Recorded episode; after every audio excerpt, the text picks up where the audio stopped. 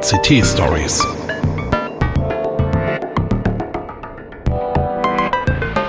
Pechschwarze Technikmomente.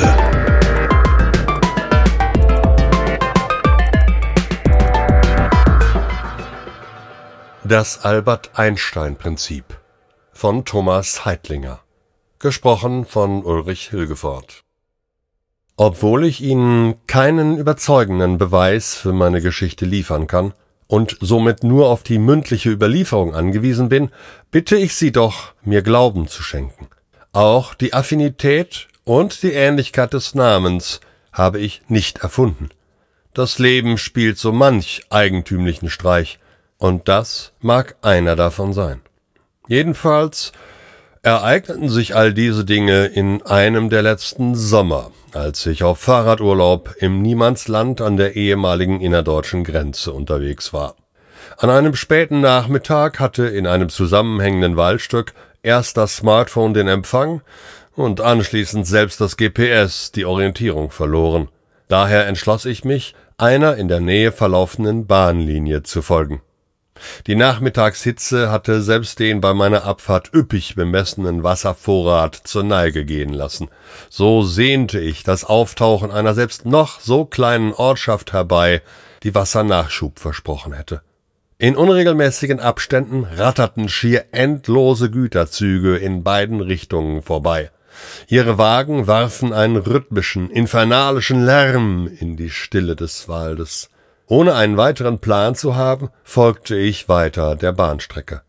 Fast hatte ich die Hoffnung schon aufgegeben, und notgedrungen trug ich mich mit dem Gedanken, die Wasserflaschen aus einem dahinplätschernden Bach zu füllen. Doch dessen schlammiges Bett wirkte wenig einladend, und die Böschung war obendrein mit mächtigen Brennnesseln zugewachsen. Da tauchte am Rande der Bahngleise eine umzäunte Ansammlung von Häusern auf. Ihre zweckmäßigen Waschbetonfassaden ließen auf eine Behörde schließen. In meiner Not suchte ich nach einem Klingelknopf an der Einfahrt, doch weder am Eisentor noch an der umzäunten Zufahrt wurde ich fündig. Allerdings war durch den Zaun an einem der Gebäude von weitem ein Wasserhahn zu erkennen. Vorsichtig sondierte ich die Lage, aber trotz intensiver Suche konnte ich keine Überwachungskamera entdecken. Die Vögel zwitscherten munter im ansonsten stillen Wald. Mich drängte der Durst. Mühelos gelang es mir, den Zaun zu überwinden. Vorsichtig näherte ich mich den Gebäuden, in der Furcht, von Hunden gebissen oder als Einbrecher überrascht zu werden. Der Wasserhahn war einfach zu öffnen und gab das erfrischende Nass frei. Schnell füllte ich meine Flaschen. Doch Gerade als ich den Hahn zudrehen wollte, öffnete sich in dem Treppenniedergang neben mir quietschend eine Tür zur Kelleretage. Ein unordentlich gekleideter junger Mann mit zerzaustem Haar trat heraus. Sein Hemd war schweißnass, der ungepflegte etliche Tage Bart tat ein Übriges dazu, dass der Mann einen wenig vertrauenerweckenden Eindruck bei mir hinterließ. Nervös nestelte er an der Hemdtasche, zog schließlich ein Päckchen Zigaretten hervor und klopfte mühsam eine davon heraus. Um sie anzuzünden, schirmte er mit einer Hand die Flamme des Feuerzeuges gegen den Wind ab, doch er zitterte dabei so stark, dass die Zigarette erst nach einer Reihe von Versuchen brannte. Dann bemerkte er mich, wütend blickte er in meine Richtung. Was haben Sie hier verloren? herrschte er mich mit dünner Stimme an. Gleich darauf verfiel er in ein ausgiebiges Husten. Die Gelegenheit nutzend kramte ich eine Visitenkarte hervor. Entschuldigen Sie bitte die Störung, entgegnete ich und reichte ihm die Karte. Es handelt sich bei mir sozusagen um einen Notfall. Er hatte sich just vom Husten erholt. Misstrauisch nahm er die Karte entgegen. Und irgendwie hellte sich sein Gesichtsausdruck auf. Dürfte ich Ihren Jahrgang wissen? fragte er unvermittelt. Äh, 64, antwortete ich. Jahrgang natürlich. Ich lächelte verlegen und so vertrauenerweckend wie nur möglich. Jahrgang 64 und Informatiker. Das ist ja interessant, murmelte er. Er warf seine Zigarette in einen von Kippen überquellenden Aschenbecher. Sie hat uns der Himmel geschickt, murmelte er. Kommen Sie mit hinein, Sie sind ja halb verdürstet. Nun war es an mir, besorgt und misstrauisch zu sein. Sollte ich am Ende religiösen Fanatikern in die Hände gefallen sein? Über die Kellertreppe folgte ich ihm in eine Art Personalraum. Aus einem Getränkeautomaten zog er eine Flasche mit gekühltem Mineralwasser, die er mir reichte. Gierig trank ich. Dann war mein Gesprächspartner unvermittelt verschwunden. Ein älterer Kollege, deutlich ruhiger, doch von tiefen Sorgenfalten auf der Stirn gezeichnet, trat durch die Tür. Setzen Sie sich bitte, wies er mich an. Seine Augen gingen neugierig zu mir, zur Visitenkarte und wieder zurück. Kilian hat mir von Ihnen berichtet. Seine Pause ist vorbei, er muss wieder an die Arbeit. Sie sind möglicherweise ein Glücksfall und vom Himmel geschickt. Er schaute nachdenklich auf meine Visitenkarte. Jahrgang 64? fragte auch er. Dann haben Sie noch mit Lochkarten gearbeitet? Ich setzte die Flasche ab. Die Flüssigkeit hatte meine Lebensgeister wieder geweckt. Jep, antwortete ich. Das ähm, war etwas übertrieben. An meinem ersten Tag an der Hochschule wurden die Stanzautomaten gerade abgebaut und entsorgt. Für die noch verbliebenen Rohlinge aus Papier hatte die Verwaltung keine Verwendung, also nutzten wir diese als Notizzettel oder Lernschablonen. Immerhin zum Arbeiten. Mich verwirrte sein Interesse an dieser altertümlichen IT-Infrastruktur, doch er kam sofort zum eigentlichen Thema. Sie, ähm, Sie können doch Assembler? Das Assembler-Programm, das er mir anschließend auf einem alten, brüchigen, grün-weißen Tabellierausdruck zeigte, war so lang wie kryptisch. Immerhin konnte ich im Header den Namen des Programmierers entziffern. Albert Einstein stand da in Nadeldruckerschrift auf dem vergilbten Papier. Einstein mit AI. Soll das ein Witz sein? fragte ich entgeistert. Nein, entgegnete mein Begleiter, der hieß wirklich so. Benannt nach ihm ist das sogenannte Einstein-Prinzip, das sich im Programmcode wiederfindet. Ich blickte auf das Listing. B-L-A-R, Branch, Link and Run. Klar, sagte ich. Ja, das kenne ich. Erinnerungen an mein erstes Assembler-Programm tauchten aus den Tiefen und Abgründen meines Gedächtnisses auf. Verraten Sie mir die ganze Geschichte? fragte ich neugierig. Worum geht es hier eigentlich? Hören Sie, sagte er mir, die Sache ist streng geheim. Sie dürfen mit keinem anderen Menschen darüber sprechen. Da ist absolute Verschwiegenheit gefordert. Aber ja, versicherte ich gespannt. Er schaute mir streng ins Gesicht, dann legte er los. Sie befinden sich hier im zentralen Verkehrskontrollzentrum in Europa. Hier werden sämtliche Verkehrsbewegungen gesteuert, auch wenn das niemand weiß außer uns. Und Ihnen jetzt. Wieder so ein ermahnender Blick. Zu Einstein selbst. Er kam seinerzeit als junger Ingenieur zur Deutschen Bundesbahn.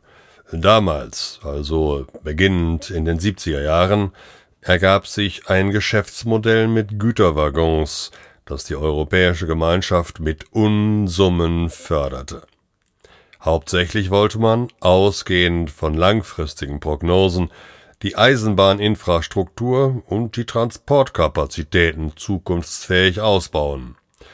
So konnten Anleger auf Kreditbasis Güterwaggons erwerben. Dafür bekamen sie eine 60-jährige Einsatzgarantie, dazu eine Zusicherung von Mietzahlungen auf allen Strecken. Er holte tief Luft. Leider das war schon damals zu Beginn klar, reichten die Abstellgleise der Bahnhöfe nicht aus, um all die langen Züge aufzunehmen.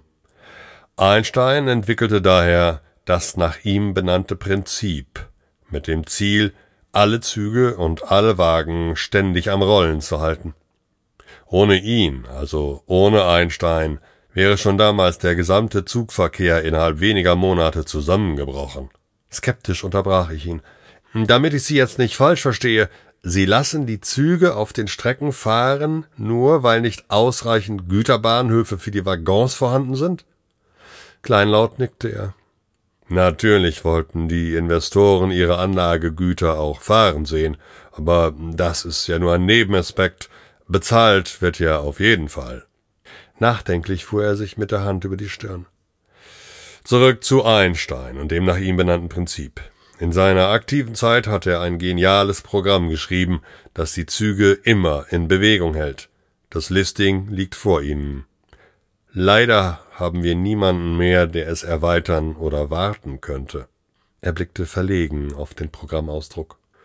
Ja, und wo ist er heute, Ihr Einstein? Holen Sie ihn doch aus der Rente zurück? Mein Gegenüber blickte traurig. Das geht leider nicht.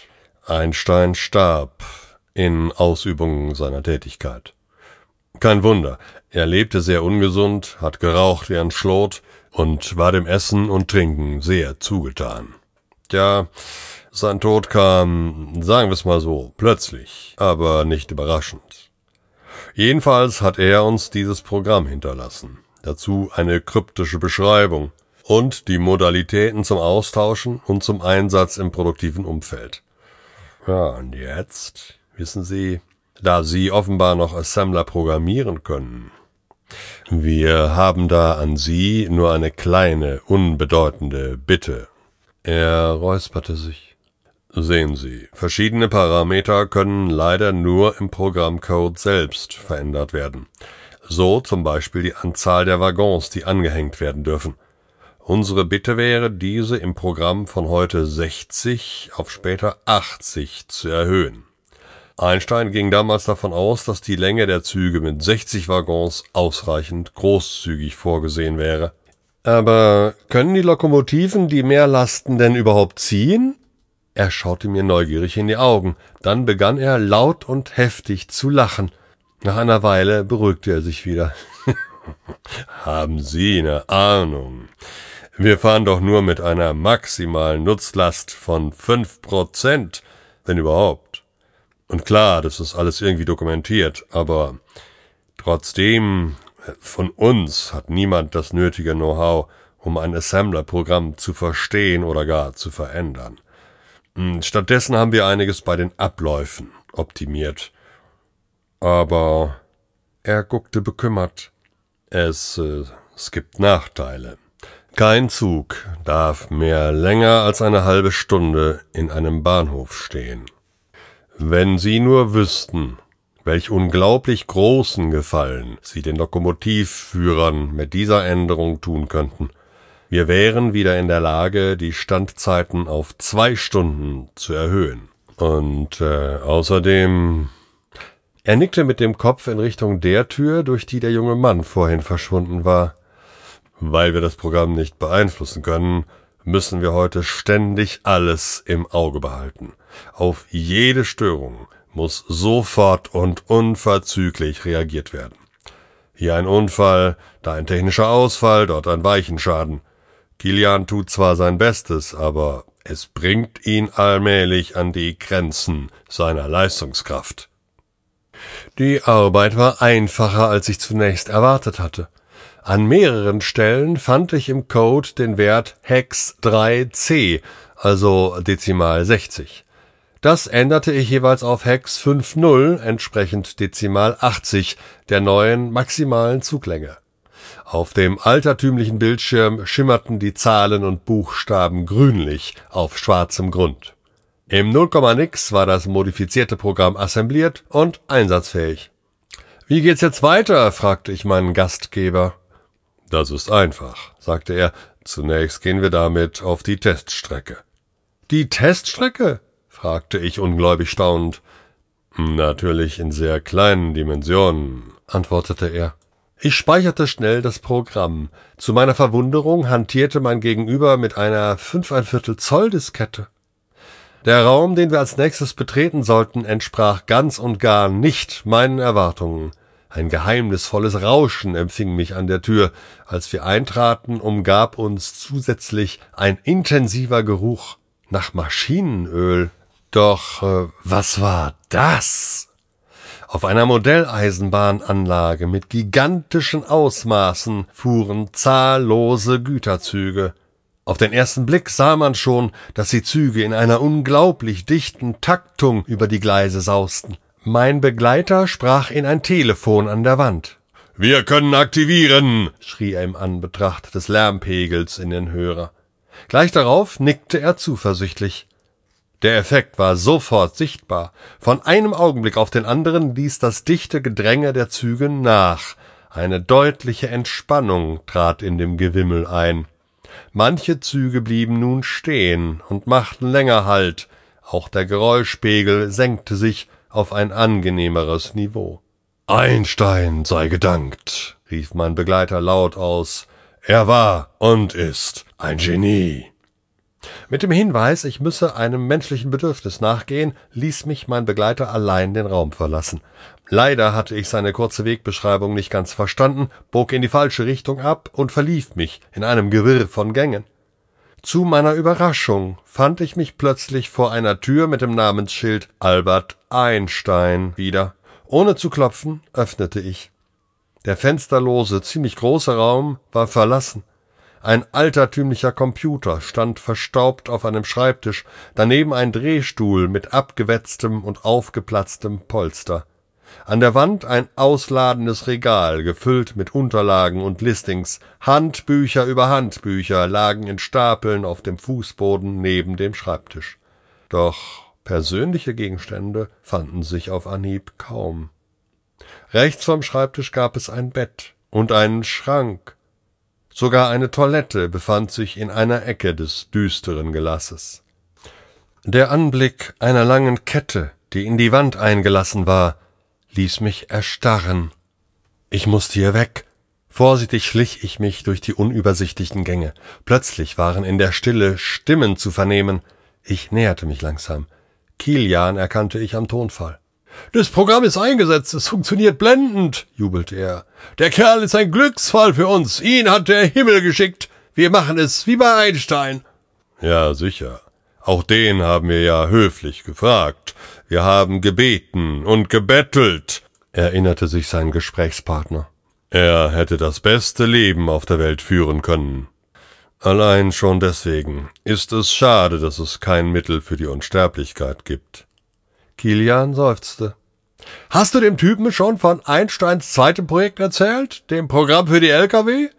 Ich hatte nun endgültig genug gehört und gesehen. Leise hastete ich durch die Gänge. Nach einigem Suchen fand ich die Treppe. So schnell ich konnte, rannte ich hinaus in die Dämmerung des frühen Abends. Ich überwand den Zaun, fand mein Fahrrad und radelte in die dunkle Nacht hinaus. Plötzlich nahm ich hinter mir Lichter wahr. Ein Auto folgte mir. Ich erreichte einen Bahnübergang. Die Schranke war geschlossen. Das rote Haltsignal für den Straßenverkehr blinkte. Ohne zu zögern warf ich das Fahrrad über die Schranke und hetzte über den Übergang, ohne nach links und rechts zu schauen. Auf der anderen Seite wiederholte ich mein Klettermanöver und stieg wieder auf das Rad, um meine wilde Fahrt fortzusetzen. Kein Moment zu früh, denn gleich darauf näherte sich ein Güterzug mit laut scheppernden Wagen im Schlepptau. Wie wild trat ich in die Pedale. An mehreren Abzweigungen orientierte ich mich nach dem Mond, nur weg von diesem seltsamen Gebäude und seinen Insassen. In der Nacht versteckte ich mich im Wald Erst am frühen Morgen erreichte ich ein kleines Städtchen, von dem aus ich meine Reise fortsetzte. Das alles ist jetzt schon einige Zeit her. Von Einstein und seinem Prinzip oder von den beiden fanatischen Verkehrslenkern im Keller des Hauses an den Bahngleisen habe ich nichts mehr gehört. Weil die Geschichte aber so unglaublich klingt, blieb sie mein Geheimnis. Bislang habe ich keinem Menschen davon erzählt. Nur manchmal, wenn ich an einem Bahnübergang warten muss und ein Güterzug mit unsäglichem Lärm vorbeirollt, schaue ich auf die vielen, wahrscheinlich leeren Waggons. Und dann ertappe ich mich bei dem Gedanken daran, ob Kilian und seine Leute nicht vielleicht doch jemanden für die nächste Erweiterung gefunden haben. Eins ist mir aber inzwischen klar geworden. In jener Nacht hat mich vermutlich nur die längere Wartezeit am Bahnübergang vor dem verfolgenden Auto gerettet. 80 Güterwagen brauchen nun mal länger als 60. Nur das verschaffte mir den nötigen Vorsprung. Einstein sei Dank. Das war das Albert Einstein Prinzip von Thomas Heitlinger. Gesprochen von Ulrich Hilgefort. Redaktion Peter Schmitz. Technik Hartmut Gieselmann. Eine Produktion von Heise Medien Hannover.